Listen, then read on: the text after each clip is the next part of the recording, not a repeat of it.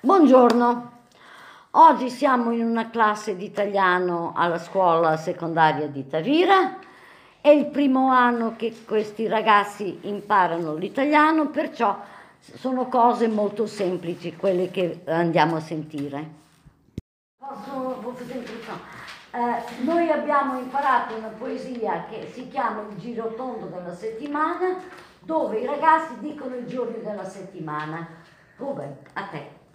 Il giro tondo della settimana. Lunedì ho un lavoro da fare. Martedì non lo vuole aiutare. Mercoledì si vuole divertire. Giovedì preferisce dormire. Venerdì pensa, è tardi, ahimè. Sabato dice, non contate su di me. Domenica, io riposo tutto il dì.